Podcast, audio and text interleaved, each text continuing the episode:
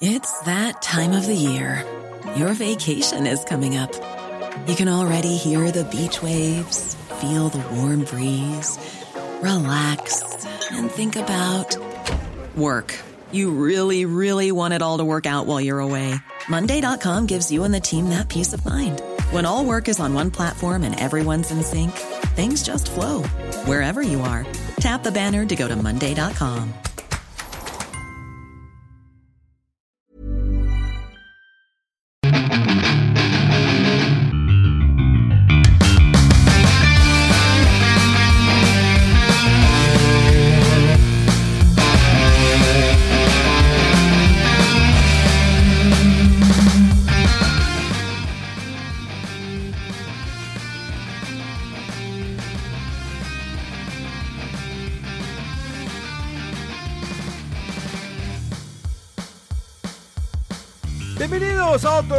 más de Fuera del Control en viernes de cine televisión, esos especiales que ya, ya están haciendo como una costumbre de cada fin de semana. La diríamos que les vamos a recomendar para ver en, el cine, si no, los cines están cerrados. Mi nombre es Memo García, mejor conocido como Memo Hierbas, y me acompaña el señor, el geek del cine que anda de manteles largos, se dicen cuando cumplen años, pero no, pero él este, está contento porque su podcast cada vez ahí está más yo para que lo escuchen, así lo encuentren como Geek del Cine. ¿Cómo está, mi estimado? Muy bien, muy contento de estar nuevamente aquí para platicar contigo acerca de las noticias del mundo del cine y la televisión y alguno que otro estreno ahí que haya en plataformas. Y sí, desafortunadamente, pues ya no hay estos estrenos en el cine, aunque hay algunos cines abiertos, pero los blockbusters se están moviendo cada vez para más finales de, del año, ¿no? Oye, cada vez más retrasos, me sorprende mucho que da tristeza eh, que hay retrasos de películas como Ghostbusters, ya me la mandaron hasta noviembre, eh, iba a salir el año pasado, en verano.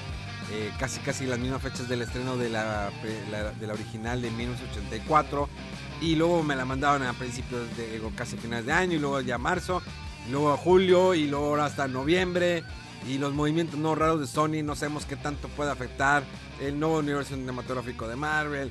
Y, ahí se va, o sea, es, una bolita de nieve que va, cada vez se va haciendo más grande y va afectando, aunque hay algunas plataformas como HBO Max que se está adelantando y dicen, bueno, yo voy a estrenar mis películas por medio de mi plataforma, una plataforma que al menos sabemos en México no está disponible HBO Max, pero HBO, en la normal, cuando lanzaban siempre un nuevo capítulo de Game of Thrones, esta serie de La Rosa de Guadalupe medieval, eh, pues siempre tenía problemas, se caía, se. Es una plataforma muy lenta, no me gusta cómo, cómo se maneja. Eh, es una plataforma pues, que poco a poco va avanzando, pero todavía le falta para llegar, digamos, a una cúspide como la tiene eh, Netflix. Sí, digo, el HBO Max va a ser diferente al, HBO Go, pero fíjate que eh, siempre he estado apoyando mucho este movimiento que hizo Warner, por lo que tú dices. De los demás estudios están posponiendo las fechas de sus películas, mientras que Warner las está adelantando, o al menos sucedió con Godzilla contra Kong, que la adelantó dos meses y sí, por ahí se hablaba hace un día o dos que se iba a retrasar unos cinco días, pero eso solo en Estados Unidos. En el resto del mundo sigue siendo el, en marzo el estreno de esta máxima, esta gran producción blockbuster.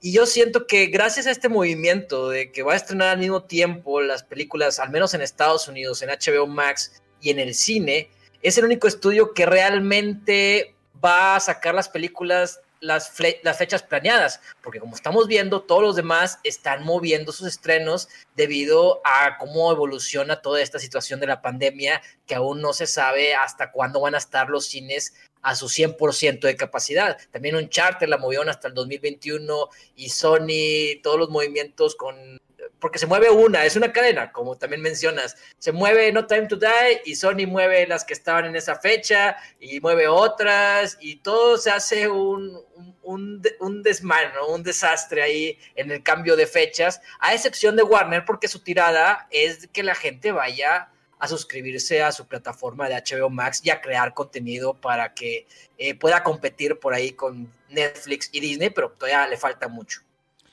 Sí, los cines, la, verdad se la están viendo muy fea. Digo, ya ves, Cinépolis busca reestructurar más de mil millones de dólares en deuda que tiene tras la pandemia. Pues imagínate, o sea, cuántas salas, digo, que era el, gigante del cine, y luego, obvio está Cinemex, y luego pues hay salas, no, digamos, pequeñas y las salas de, de arte, pero Cinépolis ahí anda viendo lo de su deuda, que no solamente no la única compañía grande que tiene un endeudamiento de esa magnitud, digo, tenemos también, por ejemplo, aerolíneas como Interjet, que ya, ya está casi por morir, tenemos Aeroméxico que está en bancarrota en Estados Unidos y está pedaleando la duro aquí en México, pero parece que el día hace unos, hace unos días sus acciones subieron. Creo que algún movimiento está haciendo por ahí Aeroméxico para salvar esta aerolínea, porque pues, imagínate, nos quedamos con Viva Aerobús y, y Volaris, pues ya, será la muerte, ya nadie va a querer subirse de esos vuelos, digo, o van a estar saturados. Ya ves que siempre se quejan. Yo nunca he tenido problemas con Viva Aerobús para nada, y no es porque sea, no es como un patrocinado, pero es una aerolínea que a veces me lleva a ciertos eventos. Nunca he tenido problemas en lo personal, a excepción una vez que una turbina como que se apagó, pero apenas íbamos a despegar, se, eh, se estacionó, lo revisaron y todo bien. Pero sí, eh, la pandemia ha sacudido bien cañón. Imagínate que Cinépolis en algún momento su reestructuración eh, sea cerrar más cines y a ver cuándo abren. O sea, es los, los empleos que se van a perder, eh, esa costumbre bonita de ir al cine, creo que al menos este año todavía no lo vamos a ver. Digo, hay algunas salas que están abiertas, que todavía están disponibles, eh, pero pues realmente va muy poquita gente. Y mete una sala, ¿cuánto es la inversión? Digo, eh, primero que nada, si el lugar, lugar lo están rentando. Cuando son en plazas comerciales, pues, obvio que el lugar es, rentado, la luz, los, em, los empleados. Y si realmente no, te, no le estás sacando beneficio, pero una película que estás pagando los derechos, o sea, todos esos convenios, está cañón. Entonces, eh, creo que las plataformas ahorita de streaming son las que están sacando más dinero. Digo, por más que digan, no, pues son 9 dólares de suscripción o 100 pesos o 150. Pues imagínate, multiplícalo por millones de personas que están a nivel mundial eh, contratando esas plataformas que ahorita ya es cuando empiezas a, a pensar en un poquito y dices, bueno, o contrato eh, Netflix o Disney Plus o, o, HBO o Amazon Prime. Digamos que Amazon Prime es como el, mejor amigo. Amazon Prime te ofrece todos esos servicios que te, que te, ofrece un amigo. Que te ofrece la plática, la cheve, la fiesta, el drama, todo lo tienes con, con Amazon. Y no es comercial para nada, pero sería chido que nos patrocinara Amazon. Porque tienes Amazon Prime que te da beneficios de que no te cobran los envíos. Puedes encargar desde cosas de 20 pesos, y 20 pesos y no te lo cobran. Aparte tienes Amazon Prime Video, aparte tienes Amazon Prime Music. Entonces tienes todo el servicio completo. Creo que es la eh, plataforma más completa. Sin embargo, no tiene una librería tan extensa como la tiene Netflix. Y luego nos vemos con Disney Plus que va entrando al mercado. Pero si ahorita, con todo lo que tiene, ya lo has visto muchas veces en otras plataformas. A lo mejor te agregan una otra cosita nueva. Pero ahorita yo creo que si en los próximos dos meses no hay otro, eh, un estelar como WandaVision, obvio que de la magnitud de Mandalorian está cañón, pero algo como WandaVision, pues está difícil que alguien diga, bueno, le voy a seguir pagando mensualmente. Es el, es el problema de, las nuevas plataformas de streaming, que eh, Netflix como ya tiene tantos años ya está muy consolidado y sabía, Netflix sabía que iban a llegar todos los estudios a, crear su propia plataforma. Entonces Netflix eh, lo que hizo fue invertir en hacer producciones propias, originales, y llenó su catálogo. Durante el 2020 fue la única plataforma que semana tras semana estuvo estrenando algo. Las demás es esporádicamente. Por ahí tenía una sección que ya no la hago porque es demasiado trabajo de estar poniendo todos los estrenos de todas las plataformas semana por semana y era increíble la cantidad de películas y series que sacaba Netflix a comparación de las que sacaba por ahí este Prime Video, que es la, la competencia más fuerte, y HBO. Entonces, hay muchos que creen que, ah, oye, ya salió esta plataforma, déjame cancelo Netflix. No, no, tranquilo, porque apenas está empezando aquella y en un momento te vas a acabar su, catálogo y el, que realmente está teniendo y está sacando estrenos semana con semana y los, y los estrenos más fuertes también eh, es Netflix. Entonces, incluso por ahí acaba de salir todas las nominaciones que tuvo para los Spirit Independent Awards y, son bastantes que también Por otro lado, algunas personas creen que el, catálogo de Netflix es solo estas, estas películas o series que están en el trending, las populares, pero hay mucho contenido muy bueno eh, que a lo mejor no es tan reconocido, entonces también hay que saber rascarle a cada plataforma. Desde que se anunció lo de Disney dije, esto va a terminar como el cable, Memo, porque vamos a tener que tener paquetes otra vez y vamos a tener que estar gastando todavía más que lo que gastábamos con una plataforma, con, un, con, una parabólica, ¿no? Sí, recuerdo una época, de hecho hace unos días estaba platicando con alguien sobre eh, cómo era antes tener una antena parabólica que era el niño rico de la cuadra. Yo nunca tuve, pero iba con él. Y era como que señales abiertas, ibas buscando y la antena se iba eh, moviendo, buscando señales. Entonces eran canales abiertos. Luego vino, bueno, el servicio de cable que eh, al menos aquí en la, ciudad de Monterrey o en el estado de Nuevo León estaba solamente disponible en algunas partes, no en todas. Yo vivía anteriormente toda mi infancia, adolescencia por el Cerro de la Silla, que es un lugar pues es un cerro enigmático del estado de Nuevo León.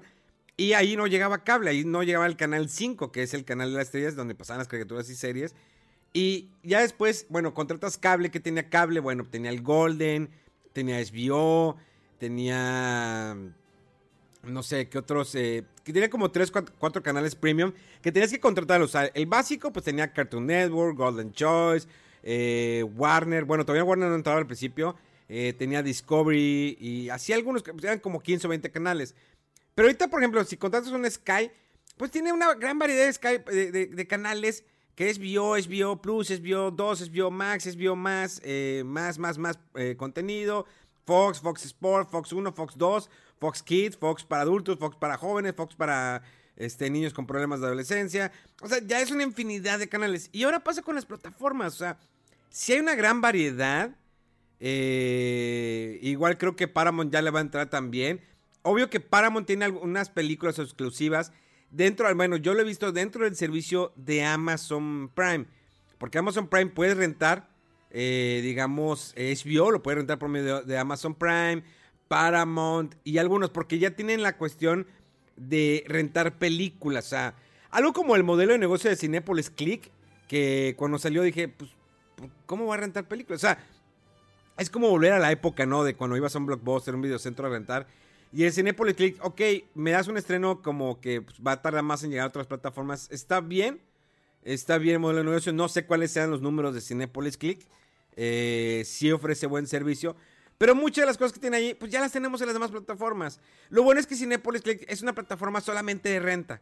No tienes una cuota mensual, es mensual, solamente entras y dices, ah, bueno, voy a rentar esta película, pues porque la voy a ver con mi novia, la voy a ver en familia, lo que quieras.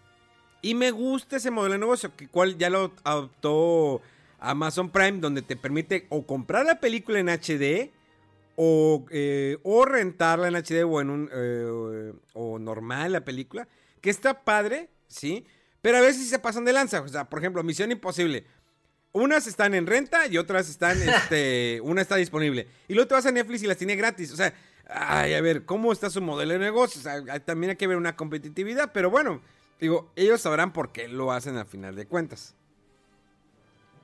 Estaba viendo Jurassic Park, vi las tres películas originales y quería pasar a Jurassic World. Y me sucedió eso, de que alguna de, las de Jurassic World tenías que rentarlas o pagarlas y no estaban tal cual dentro de la plataforma.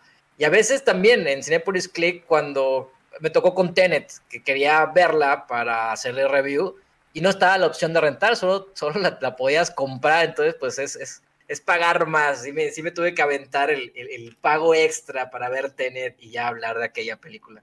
Oye, es que sí, o sea, eh, y por ejemplo, ahorita, bueno, ya está la renta, la de Tenet, fíjate que ahorita que me metí a Cinepolis Click, ya está la renta 85 pesos.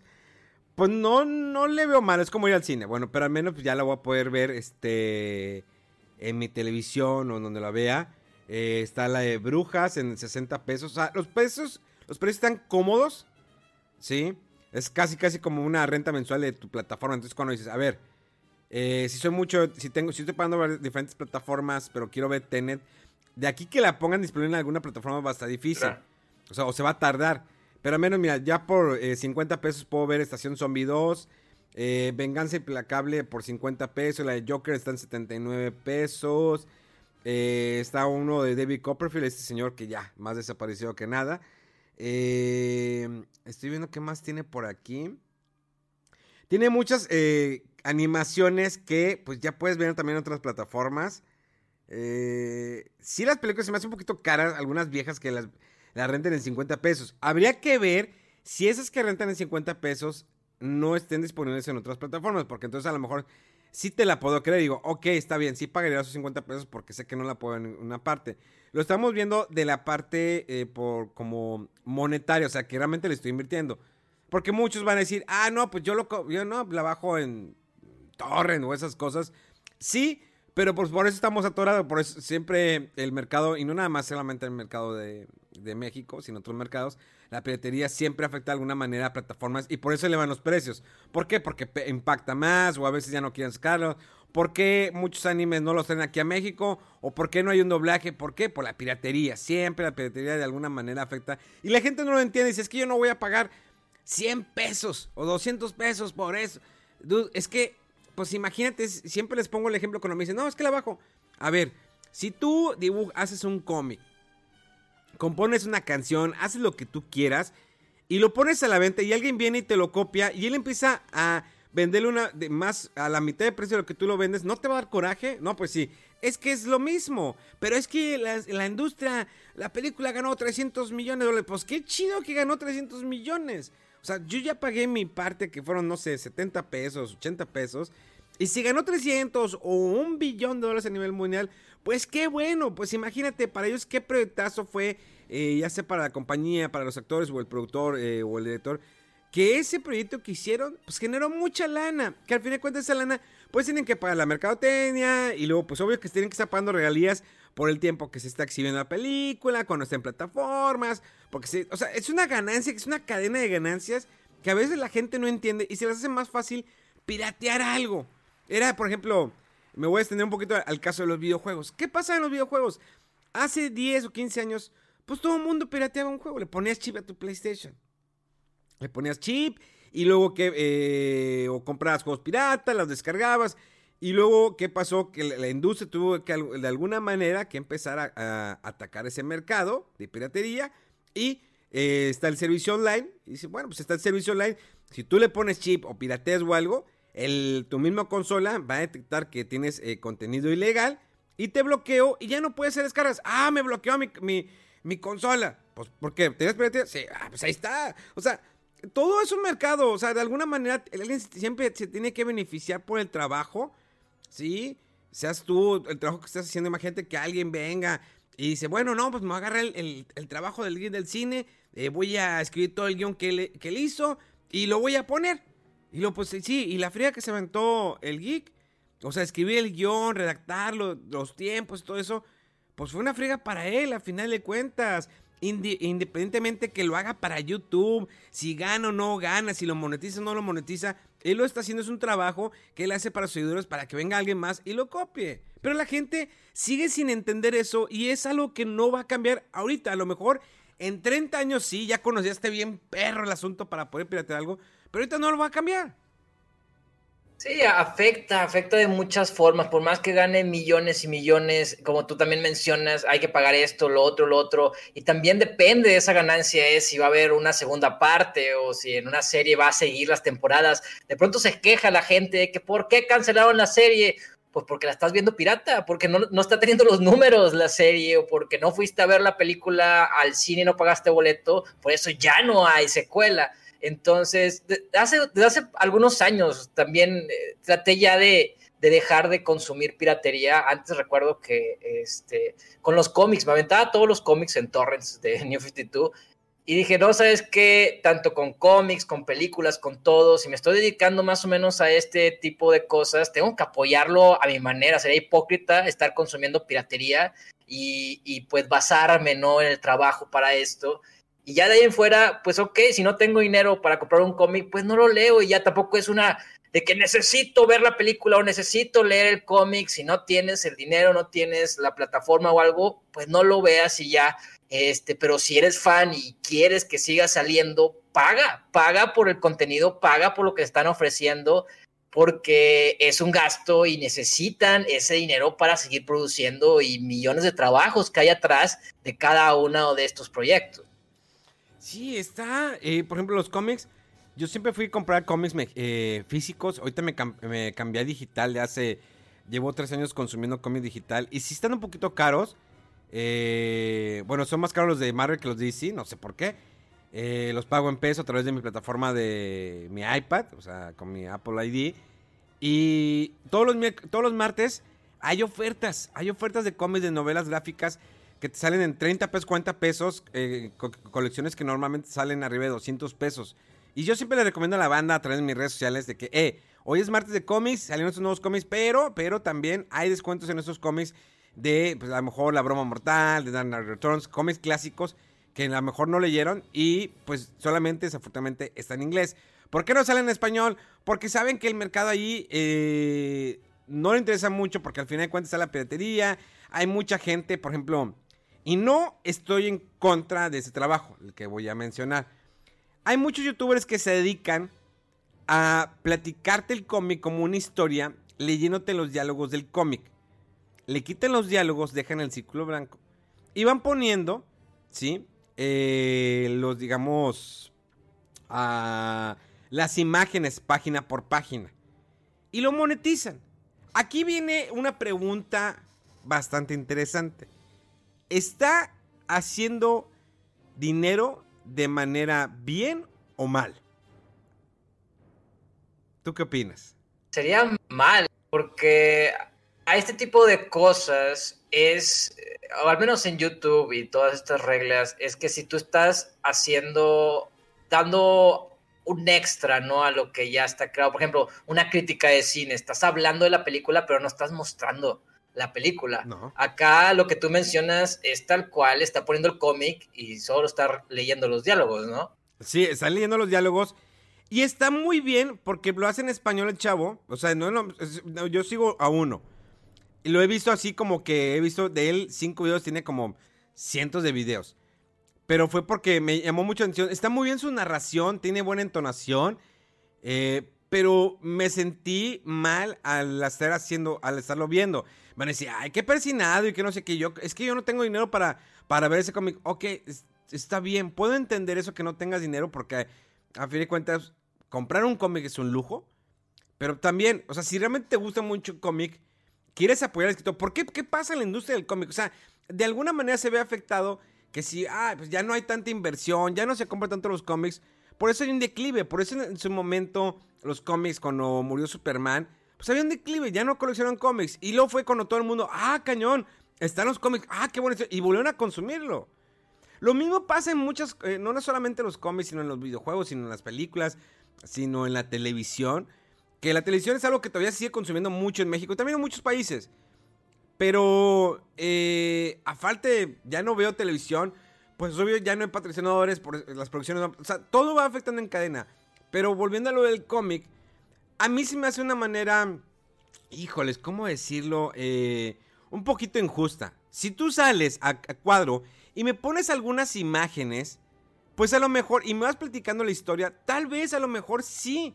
Está, por ejemplo, hay un canal que se llama La Sombra del Imperio, que no he visto todos sus videos, pero él se encarga de platicarte teorías, conspiraciones, todo el mundo todo dentro del mundo, del, eh, bueno, del universo de Star Wars. Y me gusta cómo lo hace. Sí toma imágenes, toma imágenes de la película, de la criatura, y lo monetiza. Y está bien, pero para que te puedas dar una idea. Pero no te, está exponiendo toda la película o todo el cómic, sino que él te platica a su manera, su, o su, mm, eh, con sus diálogos, su guion que escribe, que la verdad lo hace muy bien. Digo, si eres fan de, la, de Star Wars, debes de conocer este, este canal de YouTube que es La Sombra del, Sombra del Imperio. Creo que hay más todavía canales en español que hablan de Star Wars y teorías, todo eso. Y está muy bien, a mí me gusta. Pero la gente que ya me reacta completamente un cómic, dice, pues ya para qué lo pago. Y bueno, mencionar de que una cosa es eso de leer todo el cómic y otra dar un resumen de, de un evento o de algo para, para, darle contexto a la historia de un personaje. Por ejemplo, va a salir la película de, no sé, Capitana Marvel o algo así, y que alguien haya, haga un resumen de la historia de Capitana Marvel, es distinto a leerte un cómic completo. Exactamente. O sea, eh, sí, eh, ¿cómo decirlo? No le voy a decir a la gente, no consuman este tipo de canales, adelante, lo van a, sigan ustedes haciendo. Si ya les gustó y así te evitas eh, comprar los cómics, adelante. O sea, simplemente yo estoy viendo por el autor, el que le invierte el tiempo. Y dicen, no, pero es que el que se gana toda la lana es DC Comics. Sí, pero pues él tiene que pagar al dibujante, al escritor, al entintador. ¿Por qué se ocupan cada vez más dibujantes? ¿Por qué? Porque hay una piratería de cómics. Entonces, todo es una cadena que al final de cuentas afecta a todos. O sea, la persona cuando me dice, es que no tengo para pagar un cómic. Por eso lo bajo pirata. Entonces, imagínate, tú eres uno. Imagínate cuántas personas piensan así a nivel mundial. Y van a decir, ah, es que tú tienes dinero. No, chavo, me pongo a trabajar, a darle duro para poderle pagar a mí, pagar mi, mi, mi hobby de cómics. No todos los cómics siempre puedo pagar porque pagar 99 pesos por un cómic es caro o creo que están 90 pesos, es caro. A veces me pasan las colecciones y digo, bueno, me voy a esperar a que los pongan ofertas. Y si los llegan a pasar, pasan 3 o 4 meses, a lo mejor no sigue el hilo de la historia, pero de repente bajan eh, de precio, le ponen el 80% de descuento. Y es cuando aprovecho y compro un monchecito. Ya le junté como 300, 400 pesos. Porque le digo, si juntas de día por día 10, 5 pesos, un peso, todo lo voy poniendo. Y luego ya lo tengo eso en la tarjeta. ¡Pum! Viene el cómics. Empiezo a comprar. Incluso hay veces que me dicen, ah, es que te regalan los juegos. No es que me lo regalen. Yo tengo un trabajo con el cual tengo que hacer una reseña del videojuego. Luego ya lo expongo en el canal de televisión de trabajo. Y sí, ok, me quedo el juego, pero es un trabajo que tengo que hacer. Hay juegos que yo compro que no me los mandan. Hay ediciones especiales que compro que no me los mandan. Pero yo gasto, pues, el internet, la luz, el tiempo, todo. Es una inversión de tiempo. Entonces, no es como que, pues, no te lo dan y lo disfruto. No, pues, o sea, tengo que jalar y me llega otro y me llega otro y me llega otro. Y si quiero comprar mis figuras de Tortuga Ninja, que son, pues es lo que más colecciono, pues junto lana. Nunca me han regalado una Tortuga Ninja. Digo, hay fans que me han regalado figuras de Tortuga Ninja, pero yo tengo que comprar las que yo quiero. O sea, todo es una cadena. El compromiso de todo lo que, lo que involucra todo este mismo trabajo. A veces eh, tienes que hacer, como tú dices, la reseña y jugar el juego. A lo ni siquiera quieres jugar ese juego y lo tienes que jugar. Entonces sí, como es eso, es eso. Ah, cuando no tienes para comprarlo, pues espérate, espérate que esté en oferta o espérate que llegue a tu plataforma, digo, si es película o serie. Pero tienes, tú tienes la opción de, de, consumir o no consumir piratería y creo que eso es importante, si te gusta algo, apoyarlo de la forma que puedas. Exacto, apoyarlo eso es que incremente el interés de ese proyecto, trabajo. Se hace una película, una serie, un juego. O sea, hay servicios como el de Xbox, que te ofrece el servicio de Xbox Game Pass. Eh, bueno, está el Ultimate Xbox Game Pass. Si nunca lo has adquirido, en este momento, si tú lo adquieres y no es comercial, tú pagas 10 pesos y te dan 3 meses. ¿Y qué es esto? Es el Netflix de los videojuegos. Tienes una librería de más de 100 juegos para jugar durante 3 meses por 10 pesos. No, pero es que al final no me lo quedo. Pues sí, pero vamos a ser realistas. O sea, ¿cuándo vuelves a jugar un juego? A menos que realmente seas fan, fan, fan, fan. Yo sí tengo algunos que vuelvo otra vez a jugar. Pero ¿cuándo lo vuelves a jugar? Lo guardas. No, pero es que nunca va a ser mío. Después lo vas a encontrar en 100 pesos, 50 pesos en alguna eh, plataforma como Mercado Libre o Amazon. Pero lo estás rentando o puedes calarlo. Porque muchas veces pasa de que compras el juego y te decepciona y dices, ah, está muy difícil. ¿Sabes qué? No era lo que esperaba. Bueno, aquí te da la oportunidad de que estés jugando juegos que salen a, eh, a, lo mejor el mismo, el mismo día, como en el caso de los juegos de Xbox. O hay algunos juegos que salen un mes después, dos meses después, pero ahí los tienes, los puedes descargar, los juegas el tiempo que tú quieras y pagas bien poquito por ese servicio. Y está muy, muy chido. Y es la oportunidad que le ofrece Microsoft a sus usuarios. Está bien cañón, ahí te va, eh, creo que por aquí tengo una estadística y ahí te va. Eh, sobre el servicio de, de cuántas consolas hay en, a nivel mundial. Mira, ahí te va. Por aquí debo tenerlo. Miren, alrededor del mundo hay 50 millones de Xbox. Adivina cuántas personas tienen el servicio de Xbox Game Pass. No. No, ¿cuántas? Bueno, bueno 18 millones de personas. Entonces dices, a ver, o sea, hay 50 millones de consolas posicionadas. Está con ganas. Que bien, es un muy buen número. Y hay 18 millones de personas que tienen ese servicio. Lo cual es buen número, pero imagínate, o sea, ¿por qué un usuario de Xbox, ¿sí? No tiene el servicio de Xbox Game Pass. Y no es obligatorio. Y, por ejemplo, un amigo lo publicó eso en Twitter y a ver respuestas es que no tengo dinero, no tengo esto. Ok, un juego te cuesta mil pesos. Mil, es más, ya no cuesta mil pesos, cuesta mil doscientos, mil trescientos. Hay unos que dicen, no, es que no tengo tiempo. Ok, yo puedo entender todas esas, opciones. Pero Xbox te está dando una ventaja. Aquí está este servicio bien barato para que no tengas que gastar tanto en juegos. De hecho, está muy padre, está eso que me platicas. Yo ya tengo años sin ser gamer, por lo mismo de que es, es eh, bastante caro, ya no tengo plata, este, consola ni nada, pero está cool que, que ahora haya estos servicios tipo streaming y que puedas rentar al mes y estar jugando todo lo que quieras. También eso, ahorita tienes muchas opciones para no consumir piratería y como quiera vas y quieres consumir eso, porque no, es que ya lo tengo que ver, no, te puedes esperar o puedes ver otra cosa. Tienes un millón de películas y series que escoger en todos lados o un plan económico, ya sea en el mismo sistema de cable que ya también te unen ahí o en el internet, el Netflix o el Disney Plus o esto y lo otro. Y como tú ahora me, me estás diciendo acerca del Xbox, que tiene también un, un tipo de catálogo y renta de videojuegos, que también, que es, es, cierto eso de que te acabas un juego y a lo mejor no lo vas a volver a jugar. Y si lo volvías a jugar, o al menos yo antes, es porque no tenías otro.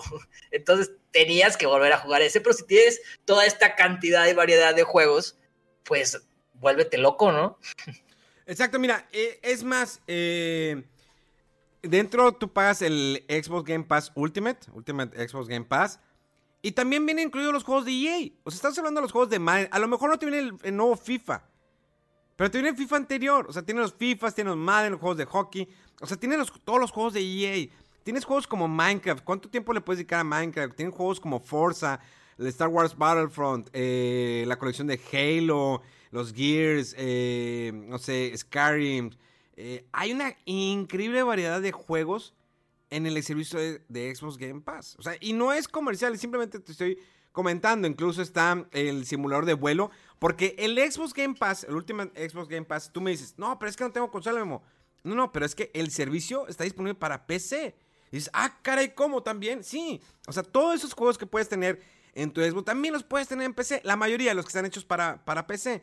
Pero la mayoría están disponibles, como un Age of Empires 2. ¿Quién no se acuerda del Age of Empires 2? Ahí está dentro del servicio. No lo compras, o sea, tú rentas, haces tu cuenta de tu gamer tag, abres tu PC y ves los juegos que están disponibles dentro del servicio de Xbox Game Pass. Y es algo que yo le aplaudo todos los días a Microsoft, que me gustaría algo que tuviera así PlayStation, pero no lo tiene. Obvio que Nintendo, eh, dentro de su plataforma online, que es malísimo su servicio online, pero tienes juegos disponibles de Nintendo, de Super Nintendo, y aparte, pues el servicio por 19 dólares al, año. O sea, pagas 20 dólares al año y tienes más de 30 juegos de Super Nintendo clásicos en tu Nintendo Switch. Más de 20 juegos clásicos de Nintendo en tu Nintendo Switch. Y más decir, ay, pero ya son viejos. Sí, pero ¿quién no le gusta estar jugando otra vez un Mario Kart de Super Nintendo que lo puedes jugar en línea, papá? O sea, en Mario Kart clásicos Super Nintendo en línea, tienes el Link to the Past, tienes Super Mario World, Yoshi Island, Super Punch Out, Super Metroid, tienes el Mario Bros. 1, 2, 3, Ninja Gaiden. O sea, hay una diversidad de juegos. Obvio que está un poquito limitado el Nintendo, pero el mejor servicio así online es el de Xbox. Y lo tenemos y ahora con plataformas de, renta, como lo habíamos dicho, Netflix y Cinepolis Click sí tendrá un poquito el precio caro. Pero dices, bueno, pues quiero ver Tenet, me cuesta 85 pesos. ¿Qué gastas con 85 pesos? Pues es como casi ir al cine, pero estás en tu casa cómodo, encaras tu pizza. Eh, ¿Cuántas personas la pueden ver esa película? Pues, ah, pues como tres o cuatro. Bueno, en este caso, pues por la pandemia, pues no les puedes pedir eh, que se venga toda la fiesta, pero pues, al menos si estás con tu pareja, vamos a ver esta película. Y te sientes y ya estás, oye, pues hay 85 pesos, compramos una pisita de, de, de 100 pesos, promoción, ¿no? De 99 pizza más refresco. Y ya, fácil. Es lo que mucha gente no veía cuando se anunció lo de Mulan en Disney Plus, que, que, tenías que pagar un extra, pero solo era para el estreno, si la querías ver cuando iba a salir en el cine, ya después iba a estar normal en el catálogo. Tú decidías si la querías ver o no.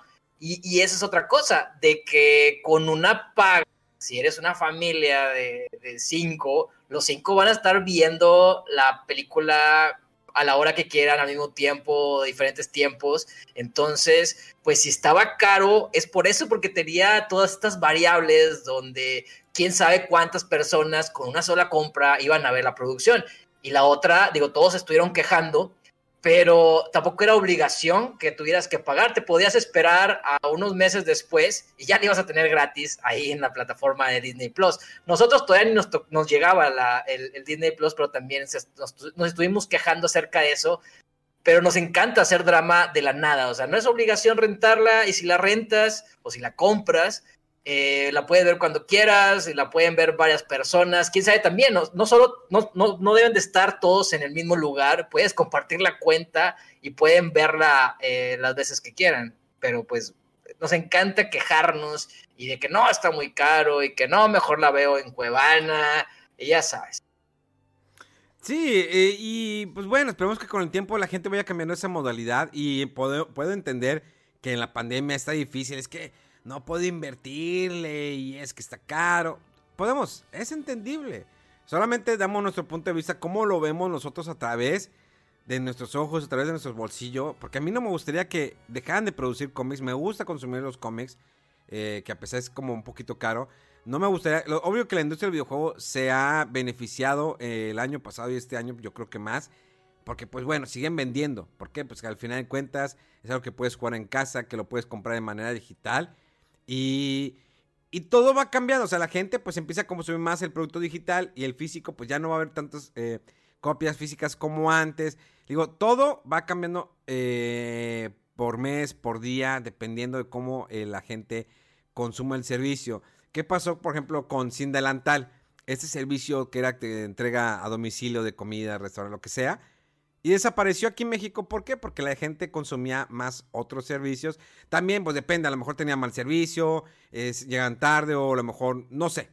Pero, pues, ¿qué pasa? O sea, e, es el consumir, lo que consume alimenta a la empresa y la empresa sabe si le invierte o no le invierte. Y todo va, va cambiando. Y lo dice, afortunadamente hay muchos negocios que van quebrando. Obvio que hay negocios de cómics que cerraron aquí en México porque pues ya no pueden. Hay tiendas de figuras que pues no son de de primera necesidad pues, no, no, no pueden abrir. Hay lugares que donde hay para jugar maquinitas, pues lo están cerrando. ¿Por qué? Porque ya no pueden abrir en, fin de semana, que es cuando es su fin de semana fuerte. Porque no pueden meter tanta gente. Porque tengo un, tengo un caso de un... Es como un bar de maquinitas antiguitas. Maquinitas estoy refiriéndome a arcades, Street Fighter, Mortal Kombat que el gobierno lo talla, o sea, lo tacha como eh, jugares, eh, jugares juegos de azar, o sea, como un casino. Y dices, no, tú no abres. No, no, pero es que no soy casino, o sea, las maquinitas están abiertas para que jueguen, pero aquí es consumir la hamburguesa, la pizza, el refresco, lo que sea. Y aquí estamos, estoy pagando mis impuestos y lo han cerrado, o sea, y ha batallado mucho esta persona. Eh, ya está empezando a vender algunas de sus maquinitas porque tiene que pagar sueldos. Porque ese empresario, y no nada más él, muchos, pues tienen que seguirle pagando a sus empleados porque se preocupan por sus empleados, porque no les puede decir, pues, ¿saben qué? No hay dinero, lléguenle. O sea, ya no hay dinero, tengo que cerrar la empresa y pues no, ¿cómo? ¿De dónde saco? ¿Me vas a demandar? Pues no tengo con qué darte, me, empinas más. O sea, no es culpa de, del jefe lo que esté sucediendo. Pero bueno, ya nos estamos metiendo en cuestiones mucho de política. Un poco, un poco. Oye, fíjate que está bien curioso que, bueno, la semana pasada sí salieron salió al fin algún el avance de Godzilla contra King Kong, pero antes de hablar de eso, eh, por ahí eh, dijeron que pues ya va a empezar la producción de la secuela de Sonic de Hedgehog. Esta película que recuerdo conocer el primer avance que la gente la odió, odió eh, cómo estaba Sonic, es horrible, la verdad estaba muy feo. Y después ya, le dieron una arreglada, la retrasaron y salió muy bien. Buena película, entretenida, cumple su, cumple su cometido, entretenerte y ya. Y que dicen, pues bueno, va a empezar la producción. ¿Cuándo se va a estrenar? Abril del 2022 esta bendita película. ¿eh? Eh, oye, sí, ah, digo, ahí conectando un poco eso, el estudio les hizo caso a los fans de que cambiaran el diseño de Sonic y hacerlo más parecido al videojuego. Y ahí yo siento que la obligación de todos era ir a apoyar la película del cine y pagar su boleto para que, oye, pues me estás dando lo que yo quería, te voy a apoyar con mi dinero por gracias, como un tipo de agradecimiento a ellos y que exista la secuela que ahora va a haber. Sí, no, ya si no lo hacían estaba cañón, o sea, dices, a ver, o sea, yo creo que es muy rara vez que suceda algo así, que lo muestran y dices, ah, caray, no, pues no, no, no, pues no les gustó. Es que, para traer los fielders. Porque a lo mejor no sé qué tanto habrá perdido por hacer eso, porque ya tenían casi completada la película. Y es, bueno, la única, regazón que tuvieron aquí en México fue haber puesto a Luisito Comunica como Sonic. No tengo nada en contra de ese youtuber, al contrario, me gusta mucho su contenido. Eh, algunas cosas no, pero hace muy buen contenido, le echa ganas, es un gran empresario que ahorita está comprando negocios, no sé si por cuestiones de impuestos, para no declarar tanto, pero este eh, haberlo puesto como Sonic, creo que hay muchos actores de doblaje y vamos otra vez a lo mismo. O sea, hay tantos actores de doblaje para apoyar y que las compañías digan, ah, es que, pues mira, tiene tantos millones de seguidores, yo creo que si lo ponemos aquí, pues esos millones de seguidores pues van a escuchar su voz. Es como la política que en nuestro estado, yo sé que en otros estados también, eh, están poniendo pues, de televisión y dice, ah, pues tienen tantos seguidores, pues lo pongo acá y a lo mejor sí me gana las elecciones y me beneficia. Por ahí no va la por, por, ahí no va la cosa, o sea, es como también toman muchos influencers porque tienen millones de seguidores, dice, voy a vender a través mi marca a través de sus seguidores. Y no siempre funciona, no estoy diciendo que sea un fracaso, pero no siempre el hecho de que la persona tenga millones de seguidores asegura que van a consumir tu producto. En ese caso, Sonic, o sea, dicen, tenemos un actores increíbles de doblaje. Incluso, fíjate, llegué a pensar hacerle el feo a Alex Montiel, pero creo que Alex Montiel es un youtuber que le ha hecho muchas ganas. No me gusta cómo editan sus videos, el formato YouTube, ¿no? Que es corte, corte, corte, corte. A mí no me gusta, pero a la mayoría de la gente le gusta. ¿Sí? Eh, eso le ayuda a mucha gente cuando leen un guion y todo. Eh, a mí me ha tocado trabajar con, con Alex Montiel yo lo he grabado, o sea, sé cómo trabaja él. Y digo, a mí no me gusta mucho. Yo una vez lo hice y la banda me dijo, güey, ¿por qué está tan cortado? Y fue me di cuenta, a la gente ya se acostumbró a que yo hable de seguido. O sea, que yo no voy a andarme cortando y que esto que lo otro. No. O sea, a lo mejor cortaría si me equivoco. Pero normalmente no lo hago. O sea, me lo, me lo aviento así, de flete todo, improvisando. Entonces, creo que él ha hecho un personaje como el escorpión dorado. Me gusta lo que hace. Pero ya cuando metes a su hermano, a este. Eh, Wherever Tomorrow, dije, ay, los dos ahí como Roysteady y Bebop, híjoles. Ay, ay, y los escuché, fue que. O sea, obvio que le iba a ver en inglés. Y ya cuando escuché en español, híjoles. Eh, creo que, pues, zapatero de sus zapatos, ¿no? Pero Alex Montiel hizo buen trabajo. Y es una persona dedicada a su trabajo y que le gusta estar estudiando. Incluso te acuerdas, no sé si el, caso de, mm, de este Navi, mm, no, no sé cómo se llama este youtuber, que siempre le están tirando, que es muy fanboy de Marvel. Sí, sí, lo eh, pusieron en DC, lo han puesto mucho en DC, o sea, como que ni siquiera saben qué mercado traen los influencers cuando solo ven que tienen millones de seguidores y los meten a donde sea. Exacto, lo pusieron como que iba a ser la voz de Flash. Pues obvio que la gente tronó porque está la voz oficial de Flash. De hecho, el actor de doblaje dijo que, ¿qué onda? O sea, siempre he trabajado y ahora no me toman en cuenta. O sea, siempre he hecho la voz de Flash y ahora no me toman en cuenta. Es como el movimiento de Disney, ¿no? De, ah, caray, pues vienen nuevas creaciones. Vamos a esto con las películas de Star Wars. Vamos a meter a, a Rey, a ese personaje, cabinchido, eh, este que anda con la chinita y, el, y el, todo este rollo. Y le va a gustar mucho las nuevas generaciones. ¿Y qué pasó? Ahí está el hate. Ahí está la gente que no estuvo contenta con ese producto. Dicen, no, dude. O sea, Star Wars Star Wars. No trates de transformarlo. O sea, no me trates de, hacer ese cambio tan a la fuerza y de imponerme algo que yo sé quiénes son los personajes de la mitología de Star Wars. Yo sé que Luke Skywalker no es como que el principal, sino que hay un Han Solo y Chewbacca. Y sé que va a haber personajes nuevos siempre. Digo, lo hemos visto en Guerras Clónicas o en Rebels, que hay personajes que van saliendo pero que no te la imponen, es como una soca, una soca que el aprendiz de Anakin Skywalker, que ahí estaba con Anakin y que fue aprendiendo, y te fuiste encariñado con ese personaje. Si a veces te caía mal por, eh, por pronta en cuestión de las misiones, que no, yo sé que puedo, pero porque era el mismo eh, patrón que estaba siguiendo de su maestro Anakin Skywalker. Pero no fue como que impuesto ese personaje para que realmente te enamoras de él. como lo hicieron acá en el caso de, eh, los, los demás. Aunque, bueno, ¿cómo se llama este piloto? Es que son tan trascendentes los personajes. El que rescata este fin. Es Poe, ¿no? Sí, Poe, Poe, algo así. Bueno, todavía él, estaba, no estaba tan forzado, ¿sí? Yo sentía que iba por el mismo patrón de Han Solo, de que rebelde y yo lo hago a mi manera y todo.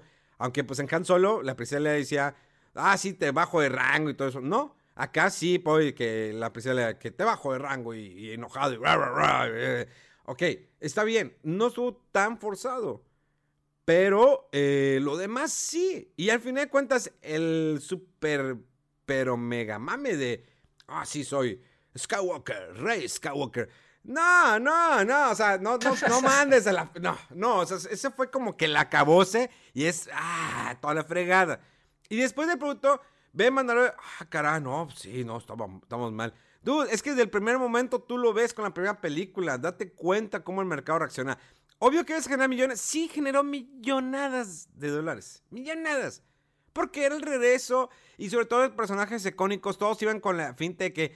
Oh, Skywalker, voy a ver Skywalker. Y te esperan toda la película para que salga el último. Nada más un minuto. Y luego después lo pones como estúpido vejete en la 2. Entonces, es como que ya por eso la 2 fue otra cosa. O sea, en la 1 todos íbamos a ir. Obvio que todo mundo iba a ver Force Awakens. Porque el regreso de todos, de todo el elenco original. Pues obvio que te emocionas. Pero luego ves la 2 y pues ya, tú ya vas con la expectativa de que ah, ya me quisieron meter a sus personajes. Me mataron a Han Solo. Eh, pues bueno, Luke va a salvar. Luke va, a sobresalir. Luke es Luke, Skywalker. Y luego lo ponen así. Y, y va en declive. Obvio que la vas a tener súper durísimamente difícil la tercera entrega. Por más que arreglaras, la ibas a tener difícil. No había manera de cómo arreglar todo lo que se hizo en la segunda. Es que para mí el problema es que no tenían un plan o que no confiaron en el plan y, reaccionaron al momento. Digo, fue, fue difícil la crítica en cuanto cuando llegó la, la segunda, sobre todo, la segunda nueva.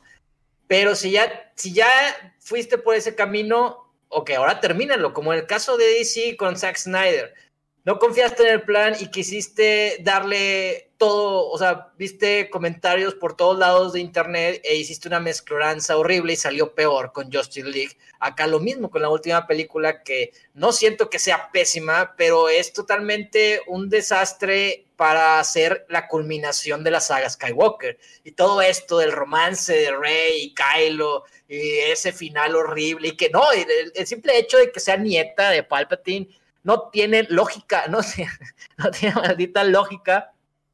Y me arruinas lo que, ok, yo, yo sí estaba dando la oportunidad a lo nuevo que me estaban mostrando, pero lo desechas por querer, eh, pues no sé, arreglar lo que ya hiciste y no hiciste y no te, no te atienes a tu plan. Termina, termina tu plan. Si ya lo iniciaste, termina tu plan y ya después ves qué haces con las series o demás cosas. Pero híjole, híjole, como para mí sí me ah, quedé muy defraudado, quedé muy defraudado con el cierre, con la última película de esta producción, que incluso ya había otro guion para ella. Y han mostrado, o sea, ha salido en línea partes de este guion y lo que iba a suceder. Y lucía o se escucha mucho mejor y mucho más épico de lo que nos terminaron mostrando ahí en la pantalla. Es que nada más me está revolviendo el estómago. Mejor, vamos a cambiar de tema.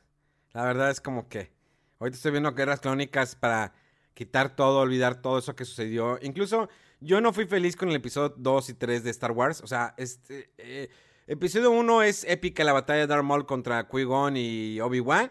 Increíble. Episodio 2 quiero rescatar algo, pero no hay nada que rescatar en episodio 2. No, no hay nada, nada, nada. O sea, el, se, fue, creo que rayó en estúpido Citripio cuando va en la fábrica y que cae y luego se le quita la cabeza. O sea, lo volví a ver hace poco y dije, no manches, qué estúpida está la película. O sea, ¿a qué grado llegó Lucas de la seriedad con un poco de comicidad que tenía la trilogía original, primera que salió en el cine? Hacer esto en el episodio 2, o sea, esto era un chiste. Era un chiste y el episodio 3 es muy rescatable en algunas partes. El inicio está increíble, la batalla. Sí. luego el romance, y luego, y luego ya viene la estupidez de cómo Anakin se convierte al lado oscuro. Cuando ves Guerras Clónicas, no manches, en Guerras Clónicas ves un proceso, ves su debilidad, pero ves un Anakin Skywalker más maduro, no tan chiflado como tenemos en el episodio 3, una, un, un Anakin Skywalker que ahora sí, ah, era un gran líder, era general, eh, sabía muy bien pilotear, era este atrevido en las misiones, eran muchas cosas, y, pero vas viendo poco a poco su transformación y cómo algunos se dan cuenta de eso. Entonces, en la película episodio 3 es bueno el comienzo y el final, no sé, me lo esperaba más épico. No necesitaba la, la batalla más cañona. O sea, sí está muy exagerada, que vamos en la lava y brincando en la lava y todo eso. Brincos que, increíbles que, bueno. Eh, y termina al final de que. Y lo, Anakin, no me ataques porque estás en eh, desventaja. High ground. Sí, es de que. ¡Oh! O sea, Anakin siendo un general. O sea, cuando te lo pintan todo en guerras clónicas, dices, ay, el vato es intrépido, pero piensa y esto y lo otro. Y, lo, y, te acuerdas de esa parte de la película donde está así, ¡uh! Brinca, ya, ya no tiene brazos, no está el cuerpo. Así, uh, uh, y dices, ¿cómo? ¿Por qué? O sea, ¿por qué? ¿Por qué ese final de George Lucas así? Anakin Skywalker tan miserable que lo, lo venza Obi-Wan. Pues no, no va por ahí. Y que llegue el emperador, levántelo, ya, todo bien rápido el proceso, ya, ya soy Darth Vader. Sí. Es que las caricaturas ayudaron a mostrar eso que te dicen en las películas, pero que nunca enseñan de, de Anakin y Darth Vader. Pero hay algo muy curioso que he notado con, con esta situación de las precuelas que los niños que crecieron con ellas, para ellos esas precuelas es Star Wars. Digo, yo tenía las otras, las originales de, de, mi niñez, pero para las nuevas generaciones, para ellos Star Wars es la trilogía, lo, las primeras tres películas, o la 1, 2 y 3, los episodios 1, 2 y 3, y no les gustan las originales porque se ven muy viejitas, entonces les aman las películas, las precuelas cuando en su momento fueron odiadas. Entonces siento que esto mismo va a suceder con estas nuevas los niños que las están viendo hoy en día, después, cuando ya estén más grandes, para ellos ese va a ser Star Wars y, las van a amar como ahora aman las precuelas. me da amargo como voy avanzando. Ya, ya, dale tú, ya dale tú lo que traigas, porque si no, aquí me aviento. ¿Y para qué quieres que me caiga mal la comida? Adelante, te cedo el micrófono, mi estimado. Pues salió el tráiler de Godzilla contra Kong y vaya que me gustó, es luce bastante, bastante épico. No sé si notaste ahí al inicio, pero parece que sale Mechagodzilla, que ya se había filtrado anteriormente unos juguetes donde aparecía este personaje que es como un Godzilla robot. Y siento que él va a ser el, el con el que se van a unir, ¿no? Se van a unir Godzilla y Kong para luchar contra él. Solo espero, no sé si te gustó la pasada película de Godzilla. Eh, a mí me agradó mucho todos los kaijus y las peleas y todo esto, pero siento que es menor, menor parte, es minoría dentro de la producción y la mayor parte estamos con los humanos que no te aportan nada dentro de, de la historia, dentro de la, del drama. Entonces aquí al ver el tráiler, cuando de repente sale eh, Billy Boy, se me trabó la, el, la, la, chica lengua. De, la chica de Stranger Things. Millie Bobby Brown, eh, no tengo nada en contra de ella, pero no sé por qué hace otra vez aquí en esta película y más jóvenes. No quiero que se vayan a, desviar de lo que realmente debe presentar o, queremos ver dentro de esta producción, que es la pelea entre Godzilla entre, contra Kong y que ya sabemos, es obvio que en algún punto va a salir una nueva amenaza por la cual se van a unir y que incluso ahí en el tráiler las personas no saben por qué está atacando Godzilla. Godzilla anda como que errático y como que hay algo ahí de manipulación o por alguna otra razón está atacando tanto a King Kong como a las personas, que también al parecer ya hay una guerra entre estos titanes desde hace años. Y me gustó, siento que va a ser algo bastante épico, bastante entretenido, me gustaron los colores, el CGI, la escena esta que parece casi sacada de Thor, que muchos, que muchos decían de que, ay, cómo está deteniendo el, Atomic Breath de Godzilla, pues es que trae una escama adentro con el, en el hacha, el hacha está hecho con una escama de Godzilla que está, está absorbiendo la energía de este personaje. Entonces, no sé qué te pareció a ti esta, este primer adelanto, si te emociona más ahora el estreno de Godzilla contra Kong, si quedas igual o si tienes algunas preocupaciones. Mira, la pasada película, sí, el drama de esta niña, la mamá, no venía al caso. O sea, el estelar es Godzilla, o sea, y, los Kaijus, o sea, no sé por qué se fueron por esa parte, cometieron casi el mismo error que lo que pasó con Godzilla de de los de estos eh, hermanos, bueno, no son hermanos, son amigos, productores y directores del Día de la Independencia, aquella que pues yo creo que sobresalió más el soundtrack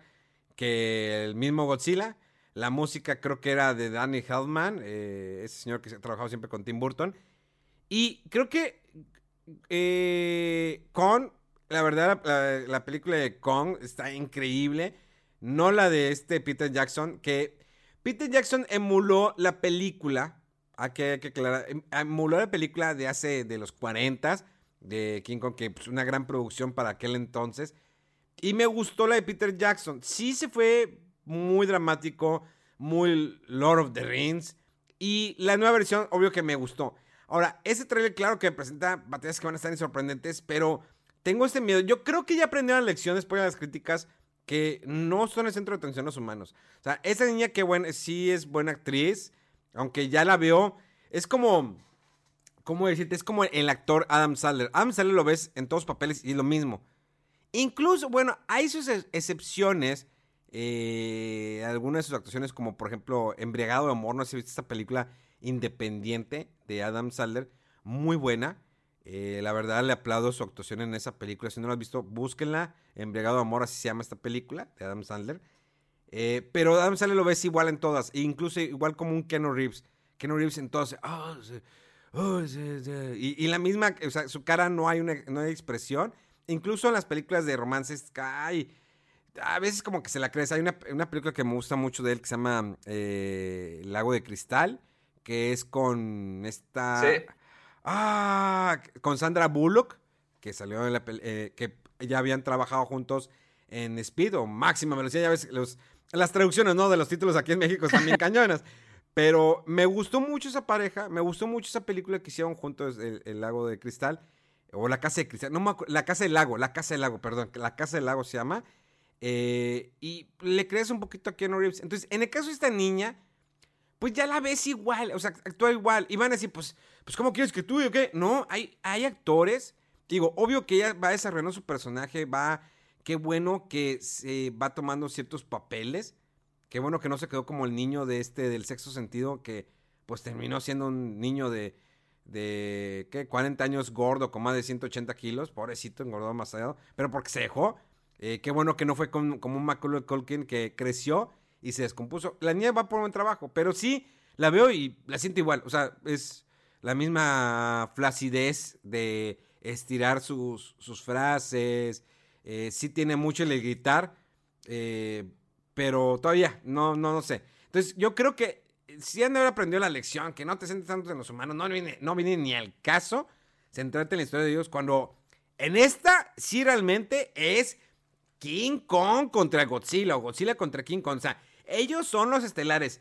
Por favor, espero que no cometan ese error de que vamos con el drama, vamos con esto, lo otro.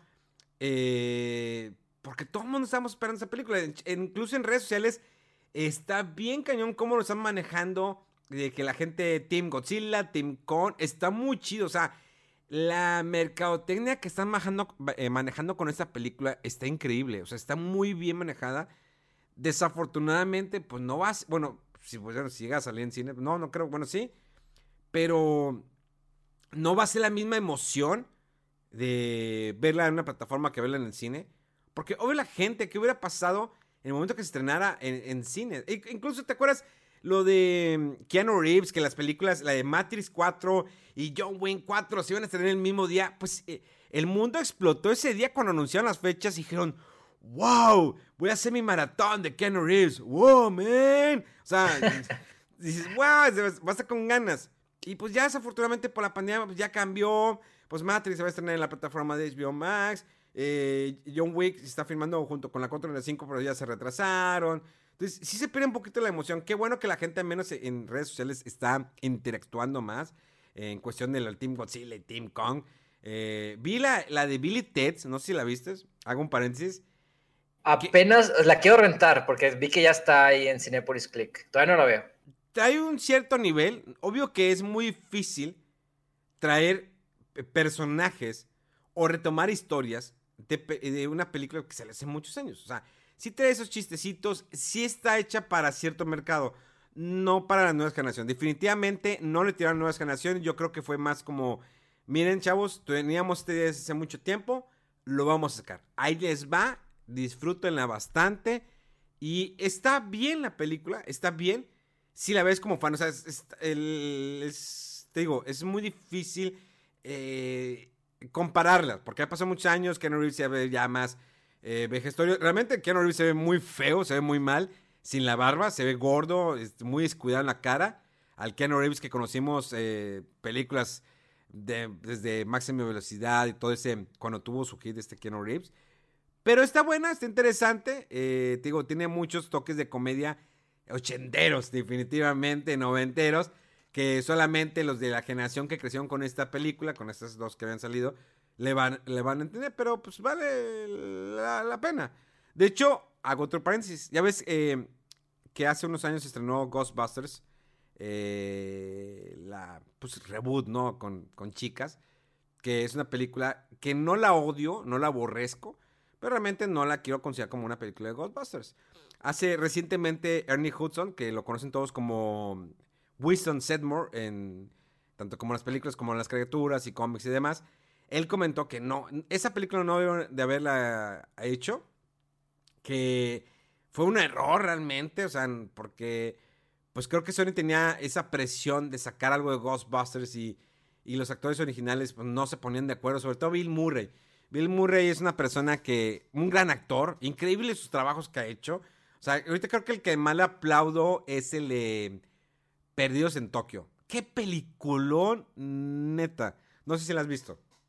Sí, la vi de niño y siento que no la, no la aprecié en su momento. No sé qué tan niño estaba, pero no la aprecié en su momento. No la he vuelto a ver con ya con ojos más grandes. Entonces, pero es, son de esas de que digo, tienes que, verla ahora para ver si ya como que le entiendes mejor o la aprecias de mejor forma a esta producción. Sí, no, vela, por favor, vela en esos días. Qué, qué hermosa película. Eh, a mí me transporta mucho a Japón eh, periodos en Tokio. Eh, la dirección de esta Sofía Coppola, que pues. Bueno, yo la recuerdo por su mala actuación en la tercera del padrino. Yo creo que la tercera del padrino, actuaciones muy forzadas, ya un declive muy horrible. Y la actuación de Sofía Coppola es malísima. Yo mejor la admiro a ella más como directora. De hecho, hizo otra película con Bill Murray, pero está en la aplicación de Apple, que pues no, no, está en la de Apple Movies o Apple no sé qué que la empecé a ver y dije, bueno, después la continué, pero ya se me, o sea, los primeros 30 días era gratis. Luego voy a rentar otra vez ese servicio porque quiero ver esa película de Bill Murray con Sofía Coppola. Pero Perdidos en Tokio está increíble. Entonces, pero es un actor, Bill Murray, que siempre, pues es decidioso. Incluso cuando ves un detrás de cámaras o el documental que hay en Netflix de Ghostbusters, dicen, es que no sabíamos si este vato iba a venir. O sea, dijo, dijo que sí, pero no decía nada, no sabíamos nada. Y pues ya iba a empezar producción Arranca la producción y el primer día el vato llega. Ya aquí estoy. ¿Qué onda? O sea, pero no sabían Como nada. muy excéntrico, muy excéntrico. Es un tipo muy raro que dicen que en Nueva York de repente él va a los bares y. ¿Qué onda? Pues picho la ronda, sóbranse. Eh, ¿Quién quiere? ¿Quién quiere? O sea, una persona sencilla, pero sí es muy, muy, muy, muy raro este Bill Murray. Entonces, eh, creo que ahí, pues los retrasos, pues va, va, de lo mismo. Ghostbusters pues, sigue retrasada. Quería hacer ese paréntesis de, de Ghostbusters, de este eh, Ernie Hudson que hizo ese comentario. Y, y fíjate que ahorita que hablando lo de lo de King Kong contra Godzilla, pues ya ves que confirmaron que Netflix está trabajando, desarrollando una serie de la isla de Skull. Bueno, pues que ya ves que es de ahí sale Con, o sea, con Con, que es, van a estar más, más que ligado a todo lo que es este las animaciones que han hecho. Y viene Tom Rider, una película, un reboot increíble que a mí me gustó más con Alicia Vikander que con esta, ¿cómo se llama esta mujer? La Angelina. Angelina Jolie, que qué cuerpazo tiene en la película de Tom Rider. Pero que a mí no me gustó la película. La Alicia Vikander me gusta, pero porque estoy viendo el Tom Rider o Lara Croft del nuevo reboot que hubo en los videojuegos. Y el desarrollo de esta nueva animación de Tomb Raider está basada en el reboot de los videojuegos, no de las películas.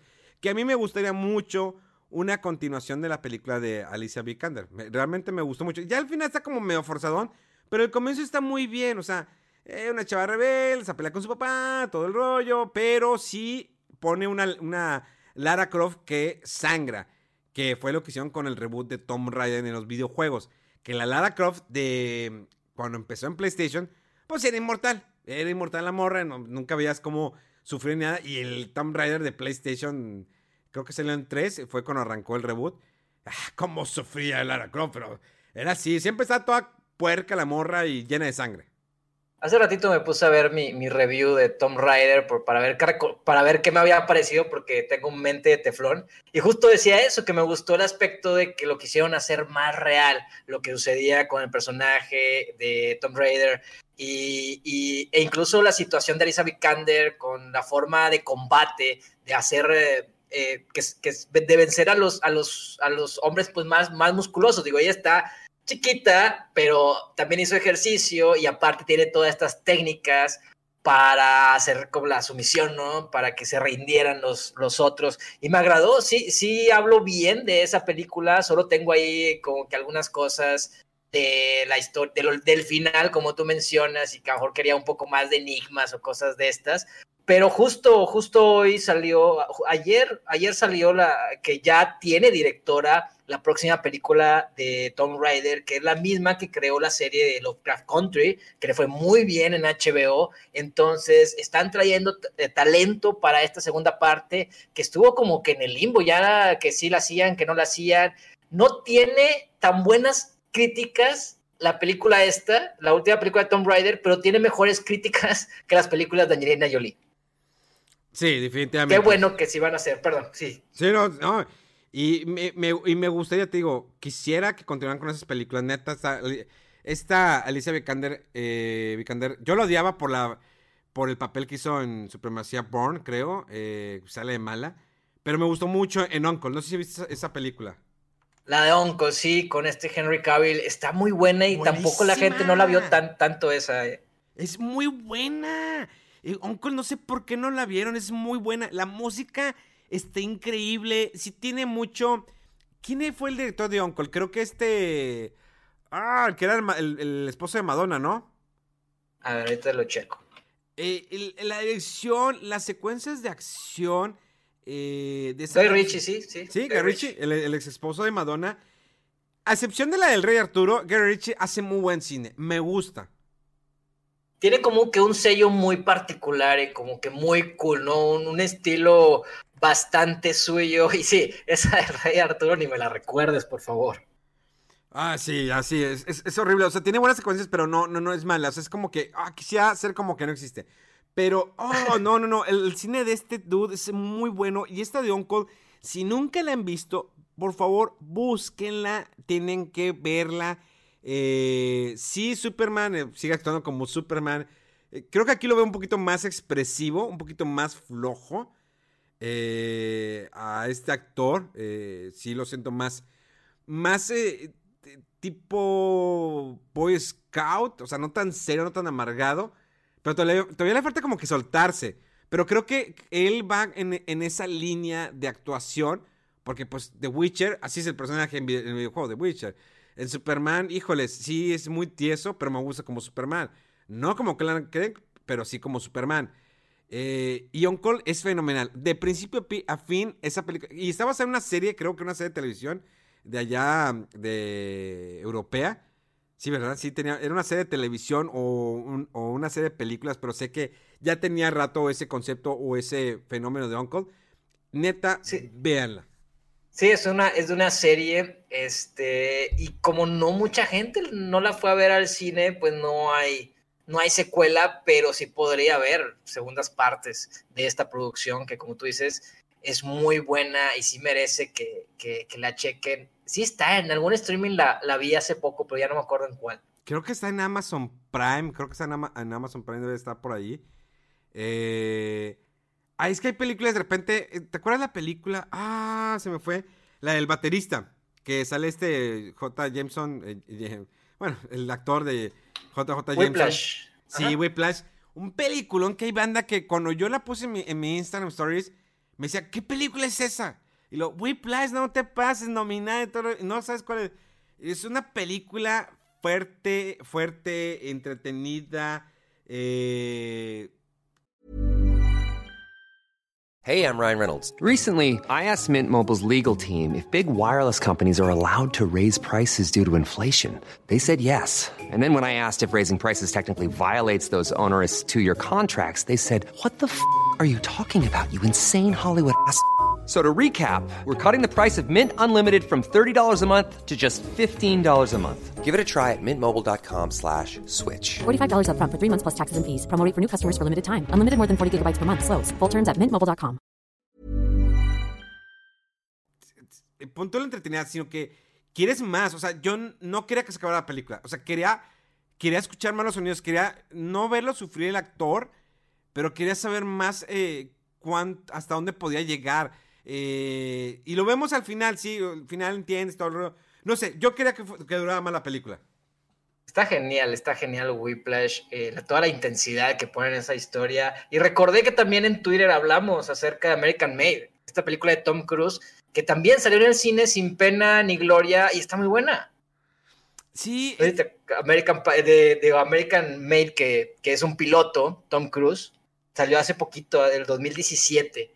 Como que no, no la pelaron mucho, pero es una película bastante entretenida, muy divertida y con muy buena actuación de Tom Cruise. Sí, Tom Cruise tiene de repente sus destellos. Yo, yo creo que se ha ganado, bueno, a veces ha ganado mucho el hate, pero porque el vato es perfeccionista. O sea, Tom Cruise Claro. se, avien- eh, se adentra tanto en el personaje, esa de que es aviador y que es bas- basado en hechos de la vida real. A mí me, me impresionó mucho su actuación, cómo desenvuelve el personaje, cómo va sufriendo el personaje, hasta dónde llega. Y yo lo respeto mucho a Tom Cruise por películas, bueno, pues Misión Imposible, el trabajo que hace, la producción, eh, cómo se adentra en el personaje, lo que ha sufrido, lo que, lo que tanto que se arriesga para darte no tanto la mejor actuación, pero que realmente como que eh, lo que estés pagando, o sea, que te está dando un valor, un valor agregado. Cuando tú en la película dices, el actor se arriesgó esto, se subió a un avión, iba pescado, se aventó, se lastimó, tiene un valor agregado. No es porque para los demás actores lo hagan. Y no es algo forzoso, porque sabemos que hay muchos actores que utilizan eh, dobles. Es como eh, este, el de Mandalorian, ¿cómo se llama? Pascual. Él, pues todo lo hace el doble. Él nada más es la voz. Lamentablemente así es. Es Como Power voz. Ranger. Exacto, o sea, así es. Bueno, él no quiere, a lo mejor no está preparado, no quiere ese entrenamiento, o a lo mejor él no puede tener esas secuencias que le están pidiendo, no las puede ser, no sabemos la razón. Pero Tom Cruise quiere darte ese valor agregado. Y es un valor agregado que le hace, que le da cada, en cada una de sus películas. Incluso Ice Watch Shot, esta última producción del señor Kubrick, que no fue de la talla de lo que él ha hecho. No sé, ya fue como que en su. No en su, una decadencia de su cine. Digo, pues fue su última producción del señor. pe- Pero sentí que ya el mundo no estaba preparado para el cine de Kubrick. Así te lo puedo decir. El mundo comercial no estaba preparado para el cine de Kubrick.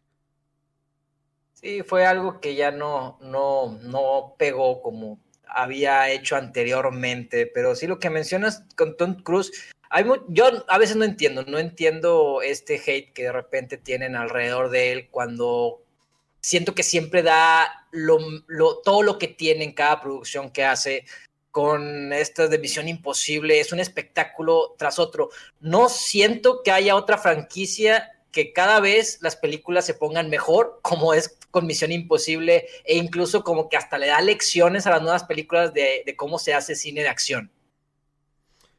Sí, exacto. E incluso hay otra película, ¿cómo se llama de Tom Cruise? Que fue nominado al Oscar. ¿O fue nominada? La de. Híjoles. Ah, se fue. Eh, de hecho, salen varios actores en esa película. Bueno, ya no me acuerdo, se me fue, se me fue. Es más, tengo que buscarla, tengo que decirles porque. Magnolias de acero. Creo que se llama Magnolias de acero. Creo que se llama así, creo.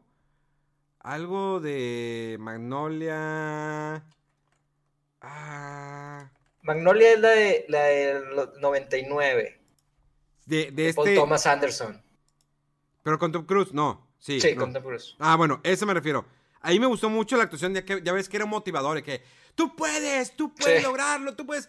Y dices, dude, me, me- me gusta. Sí tiene un, igual un perfil que actúa casi igual eh, Tom Cruise en sus películas, pero de repente le mete ese push.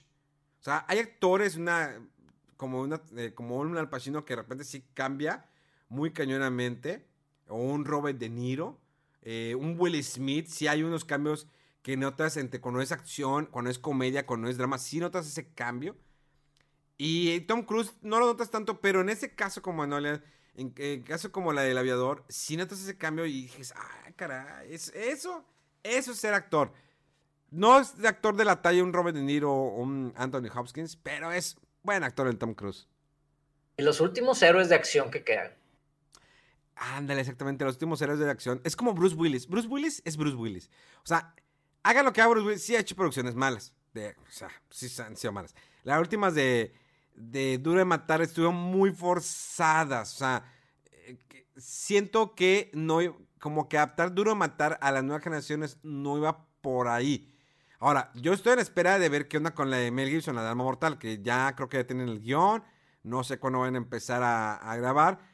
Pero eh, Arma Mortal, o sea, se acabó en la 4 y traerlos de regreso ya muy viejones, quiero ver cómo lo adaptan. Y creo que será, la va a dirigir el mismo actor, el, eh, aquel entonces, es el que va a traer este proyecto. Qué bueno, porque pues así eh, sientes que conoce los personajes. Es como en el caso de Blade Runner. Blade Runner, pues no fue el mismo director, la de 2049 con la de Blade Runner original. Sin embargo, hizo muy buen trabajo. O sea, hizo un trabajo impecable. Muchas veces el cambio de director a veces no funciona. Vamos a ver igual qué pasa con Ghostbusters, que bueno, es el hijo de Ivan Reitman y pues conoce el trabajo de su papá. Si él cuando publicó hace recientemente hace unos días o un par de semanas, dijo, es que ya le mostré la película a mi papá y mi papá lloró y dijo, no te pases de lanza. Digo, no dijo, no te pases de lanza, pero pues sí lloró. Eh, entonces, eso es, un- es una, eh, una buena señal, que, que realmente Ghostbusters va a estar bien. No sé si me van a presentar nuevos personajes, que obvio que sí, pero no sé si para hacer secuelas o simplemente para ya cerrar el capítulo de Ghostbusters. Porque sé que a lo mejor en 30 o 40 años van a querer retomar eso. Ya no vamos, a lo mejor nosotros ya vamos a estar todos seniles y van a querer retomar Ghostbusters. Como muchas producciones, es un ciclo. Siempre digo que las cosas son como un ciclo. Los videojuegos, la música, o sea, llega un momento en que ya, ya no sé dónde sacar más y vuelvo a retomar proyectos. Por eso muchos remakes, por eso muchas continuaciones, reboots y lo que quieras. Porque llega un mismo que ya no sabes qué más inventas, qué más haces. O sea, está muy cañón. O sea, tienes que tener una creatividad muy fuerte. Incluso los Simpsons ya están cansados. Es una serie que ya está cansada, que es la más longeva en la historia de la televisión, Los Simpsons. Ya está cansada. Incluso Doctor Who, que tiene 50 años, pues obvio que tuvo sus intervalos. O sea, y sus temporadas son de 10, 12 capítulos. Sí estuvo un tiempo estancada, congelada. Y luego sacaron una película eh, gringa. No funcionó, la volvió otra vez a congelar. Y luego, hasta que ya creyeron de que, ¿sabes qué? Ya es momento. La vuelvo a sacar con Steve Moffat, que hizo un buen trabajo con el primer doctor. Y él ya no quiso seguir ese actor. Y luego viene este. El David Tennant, gran actor con, con Doctor Who. Un, un- respiró muy chido. Y luego viene este. El siguiente actor, ah, que se me fue, que sale en The Crown, bueno, este, el doctor número 11. eh, ah, se me fue, ¿por qué se me fue? Bueno, Sale en Terminator, ¿no? sale en Terminator. En- Sale también en, también en Terminator. Entonces, le dio un respiro, pero saben darle esa continuidad, saben cómo dejarla respirar para no saturar. Entonces, creo que en algún momento en 30 años, pues va a haber una nueva de Ghostbusters. O sea, deja. O sea, o dejarla así. Es como, si quisieran ahorita hacer lo que el viento se llevó, no queda. O sea, ese es un clásico que debe quedarse ya así. Como volver a futuro. No puedes hacer un remake después. Es volver a futuro y ya. O sea, no, no hay manera de cómo adaptar Volver al Futuro. Sí, tal vez sí hay manera. Pero no, no con la misma comicidad, el- la misma chispa, la misma química que tuvieron los actores en esas tres películas. Que yo me voy a quedar solamente con la primera, aunque la dos es muy buena. Y la tres tiene algunos detalles así muy buenos. Pero son películas que así deben de quedarse. No la vuelves a tocar. Es como la de Los Magníficos. No es malo, no es mala la versión que hicieron nueva, Pero pues, mejor le hubieras dado otro giro. O sea, respeta los magníficos originales. La, la, versión tan, tan, taran, tan, tararara. Ya, respétela, así está bien. O sea, no hay esa necesidad. Nadie te la está pidiendo. O sea, a lo mejor. Es que a ver, ¿sí? Algo, algo clave, algo clave para traer de vuelta una franquicia, una propiedad del pasado que es icónica, es tener una buena idea, o sea, de inicio tener una buena idea para algo que le quieras agregar o algo que le quieras mejorar no por el simple hecho de querer atraer de vuelta para, para ganar dinero. Ese es el error que cometen muchos los estudios. George Lucas, George Lucas. Episodio 4, 5, 6. Esas escenas extras. Sí. Algo así. ¿Sabes qué? Solo quiero pues sacar más dinero de esto y a ver qué hacemos ahí y estar experimentando con cosas que no vienen al caso cuando tienes, cuando llega alguien y dice, ¿sabes qué? Es que tengo una muy buena idea para traer de vuelta el cazafantasmas. Pues, a ver, a ver la idea, ¿sabes qué? Si se acomoda y si hay algo que podemos hacer con esto, o un remake, por el, caso de, este, Infiltrados. Bueno, aunque dicen que algunos creen que la original es, mejor, pero Martin Scorsese dice, quiero hacer mi propia versión de esta película, hazla adelante y la vas a hacer muy bien. No tiene que ser mucho mejor que el anterior, pero sí dale algo bueno y el cambio, algo que le puedas agregar a lo anterior. Y eso no, no muchas veces lo logran.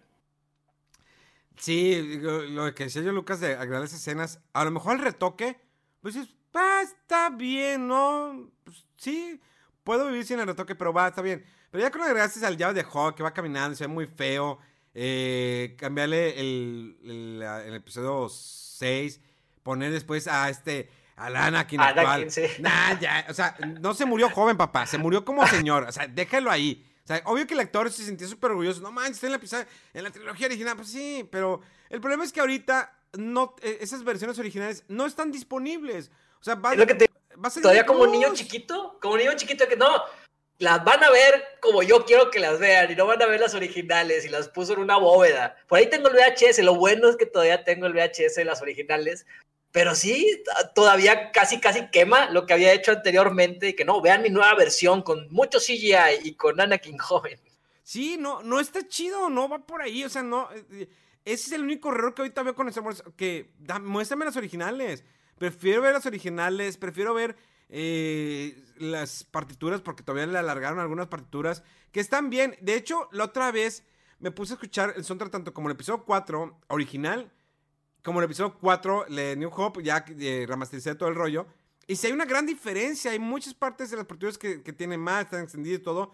Qué bueno que Spotify me da las dos versiones, incluso con el episodio 6 también. Y digo, ah, caray, si hay una gran diferencia. O sea, y me van a decir, ah, está muy de mamador. Pero no, es que eh, me gusta la música y como que te lo aprendes de morrillo y luego la estás tarareando y ves la nueva versión y, ah, chis, esa parte es... O sea, aunque sea muy mínimo, dices, no, me gustaría tener la versión original. Pero en películas no puedo. O sea, ¿qué pedo? Sí. Deben de darte la opción de poder tener la que, la que tú quieras, sin esconderte lo demás. Ya. WandaVision, no, nuevo capítulo. Me gustó, ya empezó a clavarme, solamente porque quiero, o sea, quiero saber qué, qué, onda con eso. Pero... Sí está medio, medio fumado, o sea, eh, está muy chido, pero siento que va muy lento. O sea, ya ahorita, te, para que tú empieces a aprenderte en el tercer capítulo, ¿sí? Ya quiere decir que en los siguientes capítulos no vas a tener ni relleno alguno. O sea, no va a haber relleno, porque sabemos que muchas, en muchas eh, series manejan eso. Que el relleno es como que un break, ¿sí? que te doy, que no te meto mucha historia y como que, ah, sí, jiji, es que vamos a convivir. Es como, no sé, eh, en películas de acción, que pues viene un, bueno, series de acción, viene un capítulo de relleno de que, ay, pues vamos, ¿qué onda? Vamos a comer al restaurante. Y todo el capítulo está en el restaurante, y jiji, jaja, besitos, lo que quieras. Esos son los de relleno. No, yo no quiero que hagan eso con WandaVision. O sea, ya me diste los de rellenos, que son los primeros dos que todos esos primeros dos me lo puedes haber resuelto en un solo capítulo. Neta, hay momentos muy largos, momentos de que, a ver. Y como los chistes, te digo, eh, a pesar de que, como tú me dices, la emulación, o sea, lo que eran las, series de Ants, ok, lo entiendo muy bien. Pero no era necesario darle tanto tiempo, o sea, dos horas. O sea, si eso lo sacas en el cine, no pega. O sea, estamos de acuerdo en eso. Si esos primeros dos capítulos lo sacas en el cine, no pega. Es, ha sido lento, ha sido lento, pues ha sido una construcción, hay, hay, muchos detalles, lo que a mí me ha gustado de esta serie es estar checando esos detalles que están en el fondo y el easter egg y esto y lo otro, y saber el, trasfondo de que Wanda está en completa negación del mundo y está en crisis y está creando esta realidad y posiblemente es una burbuja y todas las personas que están ahí están atrapadas de alguna forma. Y por qué todo el mundo quiere que nazcan los niños, cuál es la razón, viene Mephisto, no viene Mephisto, pero sí, ya este tercer episodio es más movido, ya estamos en los setentas, ya te muestran un poco más, te hablan, ¿podemos hablar con spoilers? Sí, dale. Ah, este, te muestran ya el, este, este grupo de SWORD que está detrás del personaje esta de Geraldine, pero sí. que se llama en realidad Mónica. Este, y, y, son ellos los que tratan de, de, sacar a Wanda de, este, de esta realidad o están tratando de salvar a las personas y ya nos van a, a empezar a explicar más porque ya salimos al mundo de verdad, ya vimos que el poblado existe, ya vimos que hay muchas personas ahí tratando de entrar a esta burbuja o, de solucionar esto. Y se viene lo bueno, creo que ya van a explicar eh, lo que está sucediendo más a fondo en el siguiente episodio. Y yo sí creo que de aquí, de esta serie, se viene un cambio total para todo el universo de Marvel. Yo tengo una teoría de que va a ser como un universo híbrido, donde esto repercute en la película de Spider-Man y obviamente en Doctor Strange, que ya sabemos que Wanda va a estar también en esta producción y es el multiverse.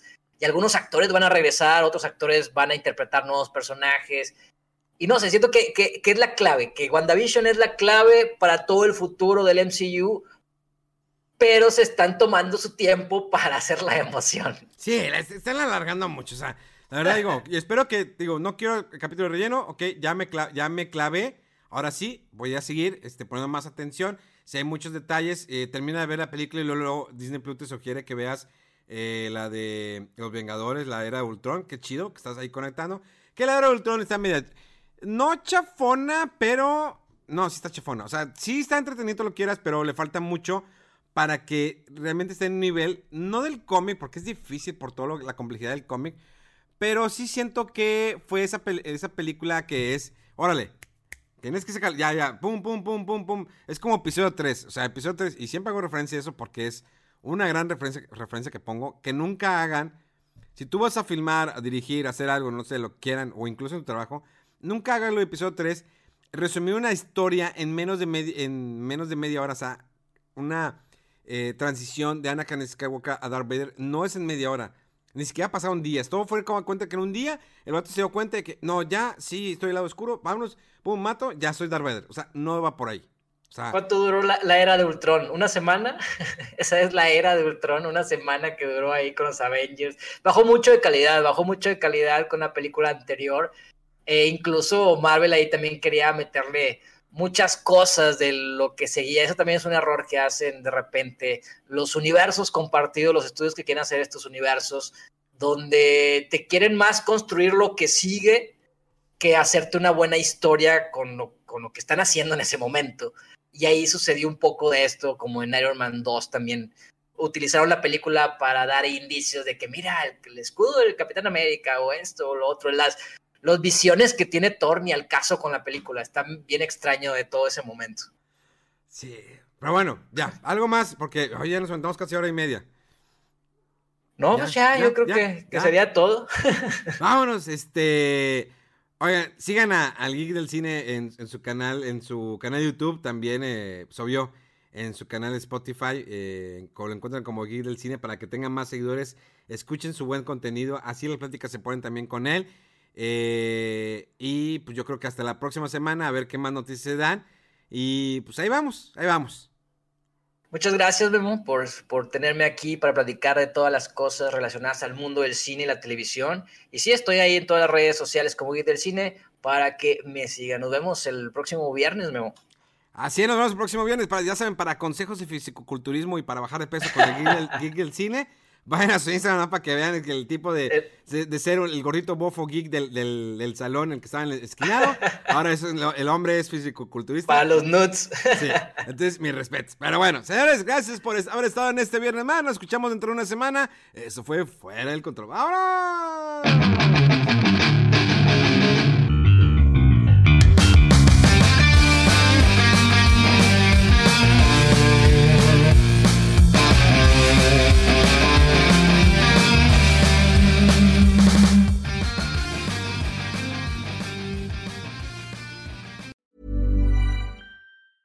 Hi, I'm Daniel, founder of Pretty Litter. Did you know cats tend to hide symptoms of sickness and pain? I learned this the hard way after losing my cat, Gingy. So I created Pretty Litter, a health monitoring litter that helps detect early signs of illness by changing colors, saving you money and potentially your cat's life. Pretty Litter is veterinarian developed, and it's the easiest way to keep tabs on your fur baby's health right at home. Go to prettylitter.com and use code ACAST for 20% off your first order and a free cat toy. Terms and conditions apply. See site for details.